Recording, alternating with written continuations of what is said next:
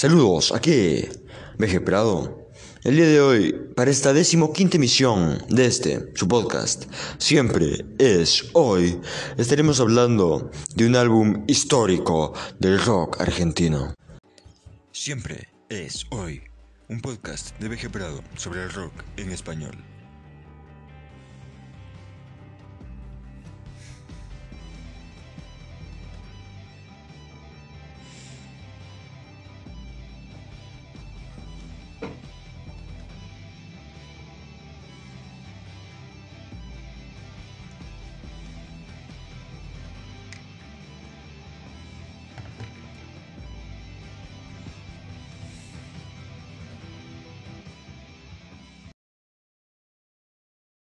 Volvemos a hablar de un disco histórico, y esta vez es Artod de Pescado Rabioso, un álbum con una historia compleja, temas míticos, blues, psicodelia y Spinetta, por ende, magia. Luis Alberto Spinetta es uno de los máximos íconos del rock argentino y del rock en español en general. La música de Spinetta ha influenciado en decenas de músicos a lo largo de la historia uno de los mejores guitarristas, y esa voz que es en mi opinión la mejor del rock hispano. Letras magníficas, poesía y tanto tango como el rock necesita. Hablar de Artaud es hablar de la genialidad de un artista que con un misticismo propio hizo un álbum que pasó a la historia. Artaud, un disco que es una verdadera experiencia musical. Y aún más cuando, bueno, un álbum que demostró lo que Spinetta es capaz de hacer y cómo es capaz de componer, dando cátedra de rock y dando una razón más de por qué el flaco está en el Olimpo del rock en nuestra lengua. Por eso esto es Artod y el disco que no hizo Pescado Rabioso. En 1973, Pescado Rabioso se presentaba en el Teatro Planeta. La banda conformada por Luis Alberto Spinetta, David Lebón, Blanca Maya, Carlos Cutaya y Osvaldo Frasino se despedía de los escenarios en un concierto que quedaría en la memoria del público rockero argentino. La razón por la cual la legendaria banda decidía separarse era porque sus integrantes no entendían la visión musical del genio que tenían a su lado. El mago era naturalmente distinto y no era fácil comprender la innovación musical que proponía. Esto generó que la agrupación termine separándose en agosto de 1973. Un recital que no estaba preparado para ser la última vez que Pescado Rabioso se presentara como banda, pero donde los artistas uno a uno se fueron por la exigencia de Spinetta, dejándolo solo en el teatro a minutos de haber terminado el concierto.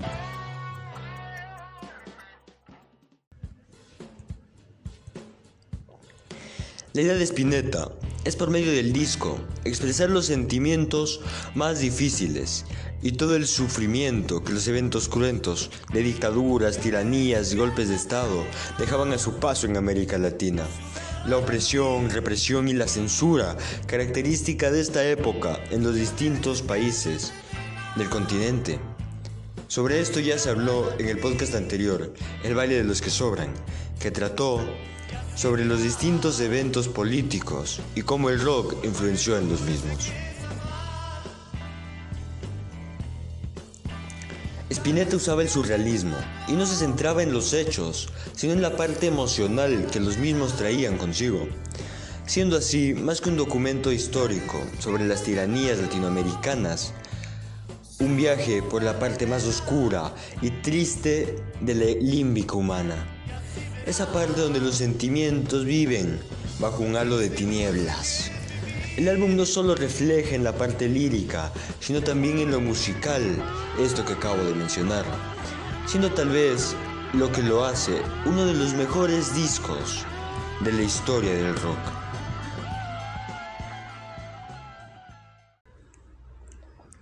El título hace referencia al dramaturgo francés del mismo nombre, Antonin Artaud, quien aparece en una esquina en la legendaria portada del disco. Un escritor del surrealismo que el mago quería usar en su disco y que lo influenció por medio de sus palabras, siendo fundamental en la composición del álbum, donde podemos encontrar cosas que recuerdan mucho a Heliogábalo, que trata sobre la anarquía de un emperador romano que descubre quién realmente es y que tiene una forma muy negra y fuerte de contar las cosas, con una muerte terrible al ser tirado a las letrinas de la ciudad junto con su madre. Otro libro cuya esencia se siente en dicho LP de Pescado Rabioso es Las Tarahumaras, mismo que es tal vez la obra más conocida del autor, en el cual se habla de una raza superior al hombre, misma que oprime por ello. El flaco trazó muchos paralelismos entre lo que sucedía en el continente y la obra que fue fundamental para la composición del todo. Así como también Vincent van Gogh, el suicidado por la sociedad, pero de eso profundizaremos más adelante.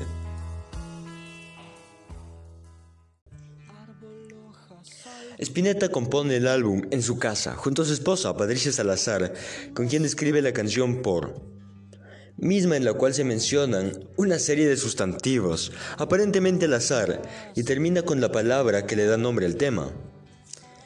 El genio compuso así todas las canciones, de forma casera y hogareña, dedicándose a la vez al álbum y a su naciente familia, volviendo a la casa donde creció y dejando las drogas, marcando también en varios temas del disco la desesperación del adicto que está dejando las sustancias.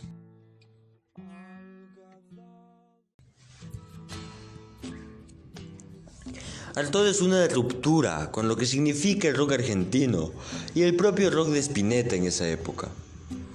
Pues toma una orientación más bien psicodélica y decide que su carrera no se va a centrar en el éxito popular ni comercial, sino simplemente en expresar lo que siente y lo que piensa.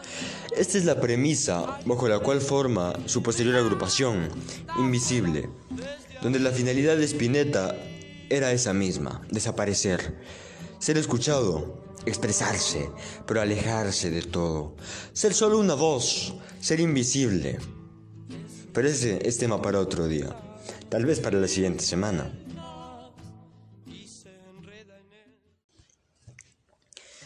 A la vez publicaba el tratado Rock, Música dura, la suicidada por la sociedad, en honor al poema de Artaud que había dedicado a Van Gogh y que se llamaba así, Van Gogh, el suicidado por la sociedad, donde Artaud nos cuenta cómo Van Gogh fue empujado a la locura y cómo la sociedad y los vicios de la misma lo lanzaron al suicidio. Spinetta da a conocer lo que es en mi opinión el concepto más hermoso de lo que el rock significa, yéndose en contra de la música, como una profesionalización y como un negocio, y de la productividad en la misma. En algún punto del manifiesto, prediciendo sin querer lo que sucedería 50 años después. Un extracto del mismo dice así, Solo en la muerte muere el instinto. Por lo tanto, si éste se mantiene invariable adjunto a la condición humana, la que necesitamos modificar para reiluminarnos masivamente. Quiere decir que tal instinto es la vida misma. El rock no es solamente una forma determinada de ritmo y melodía. Es el impulso natural de dilucidar a través de una liberación total los conocimientos profundos a los cuales dada la represión del hombre común no tiene ningún acceso. El rock muere solo para aquellos que siempre intentaron reemplazar ese instinto por expresiones de lo superficial.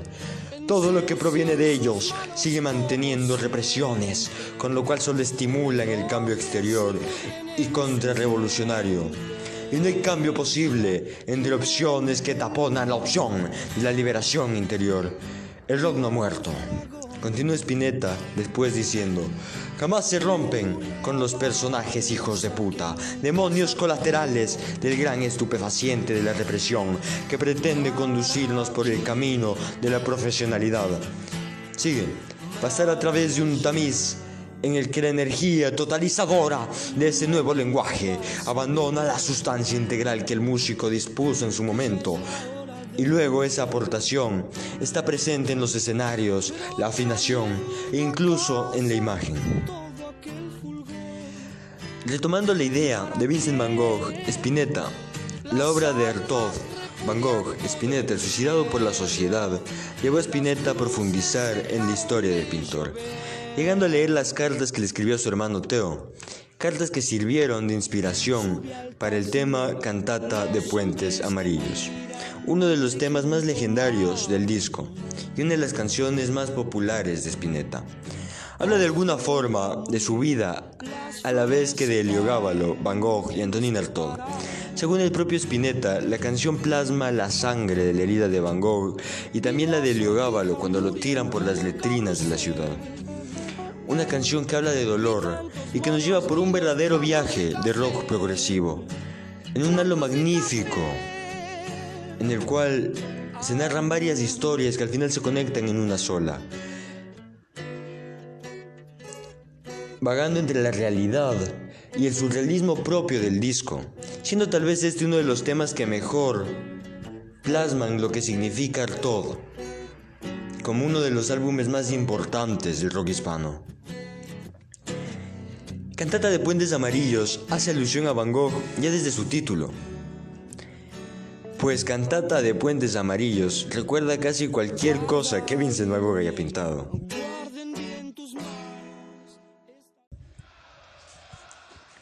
Artaud es un disco con una portada rara. No es cuadrada, fue diseñada por el mago para que no lo fuera. En ese temperamento que tenía Spinetta de artista completo, desde músico, poeta, escritor y dibujante.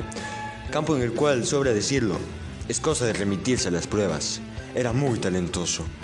Artaud tiene un fondo verde, con una mancha amarilla, y el autor del mismo nombre como una estampilla en una esquina del disco. Decía Spinetta, basado en las palabras de Jean-Paul Hahn, que los colores verde y amarillo son los opuestos a la muerte, porque el verde para él representa la resurrección, mientras que el amarillo la decadencia. La estructura curiosa, por decirlo menos, del disco es una figura irregular de ocho lados. En un costado tiene en sus años de juventud a Spinetta en la parte de atrás, mientras que en la parte de adelante lo tiene Artaud Viejo. En su contraportada tiene esta foto que acabo de mencionar de Antonín Artaud en sus años jóvenes. Spinetta le escribía una carta al público en un sobre dentro del disco. Las siguientes palabras. Pescado Rabioso es una idea musical creada en 1971 por Luis Alberto Spinetta. A través de esta idea tocaron en grabaciones y actuaciones los siguientes músicos: Juan Carlos Amaya, Osvaldo Frasino, Carlos Miguel Cutaya y David Oscar Lebón.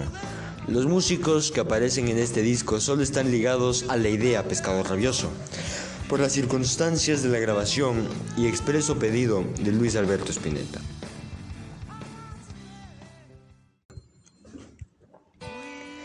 El viaje musical por el interior del sentimiento humano y la exploración musical y literaria empieza con el tema Todas las hojas son del viento un tema acústico en el cual Spinetta está acompañado por una guitarra y por una segunda voz realizada por sí mismo, para luego transitar hacia una guitarra eléctrica, con la cual realiza un solo de guitarra que es uno de los mejores del rock hispano. Tema dirigido a su exnovia, y en ese momento amiga, Cristina Bustamante, a quien le dedicó el tema más exitoso de Almendra, Muchacha Ojos de Papel. Habla de un tema que aún a día de hoy es polémico, como es el aborto, y cómo ella decide recurrir a esta situación, pero al final decide no hacerlo. El disco continúa con el tema más legendario, Cementerio Club. Sí, el tema anterior tiene una esencia magnífica. Pero este es el tema que marca tal vez lo que significa el disco Artaud. Y si el tema anterior, Todas las hojas son del viento, no tiene el solo más legendario del rock en español, es porque lo tiene esta canción. En Cementerio Club, como en muchos otros temas del disco, tocan los ex miembros de Almendra, Gustavo Cerati dijo que Cementerio Club tiene el mejor solo de guitarra de la historia, mismo que usó en su tema T para 3 durante el MTV Unplugged de Soda Stereo. El tema habla sobre la muerte y por medio de metáforas también sobre la violencia y la transición del músico al estrellato y al posterior olvido. Un análisis de Spinetta hacia sí mismo y hacia lo que significa para él Dios y un relato sobre un personaje que no aparece. Una personificación de la muerte, además de una búsqueda de eso que Descartes llamó ego. La identidad, el yo. Un tema que dura cuatro minutos, pero que queda en el alma de uno hasta la muerte. Una experiencia musical donde Spinetta plasma todo de sí, desde un genio musical hasta su pasión por la literatura y la filosofía, un tema que llega a ser mágico, aún a día de hoy, para mí, una de las mejores canciones de la historia de la música.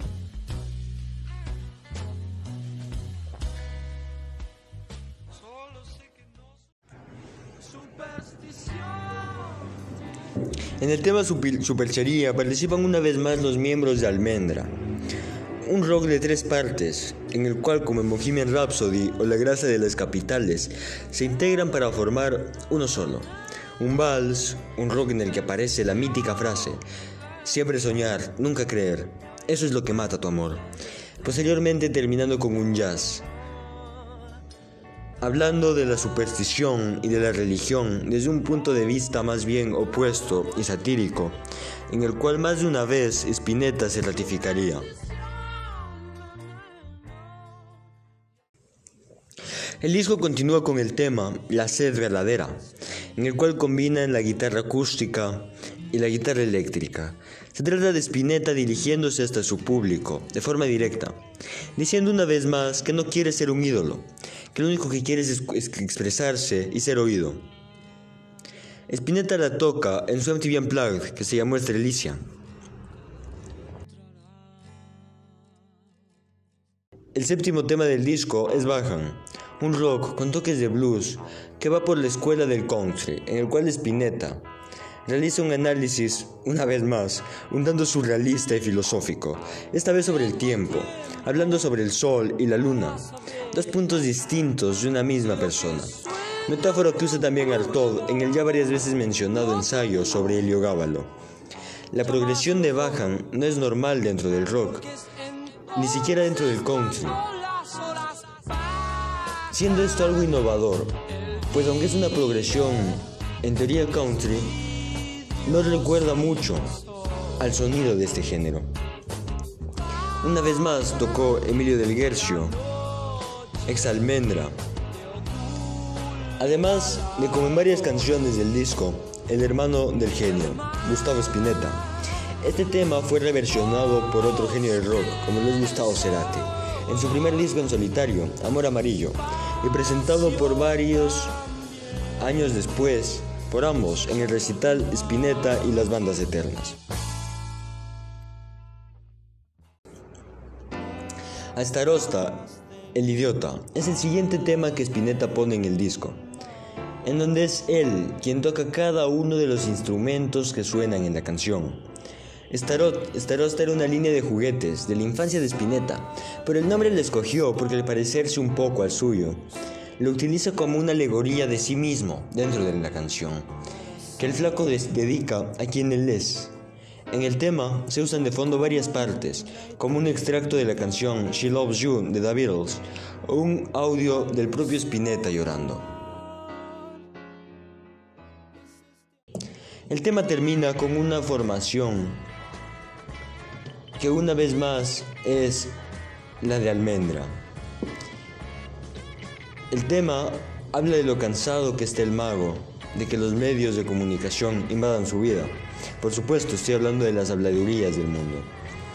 Está sencillamente harto de estar bajo el ojo público.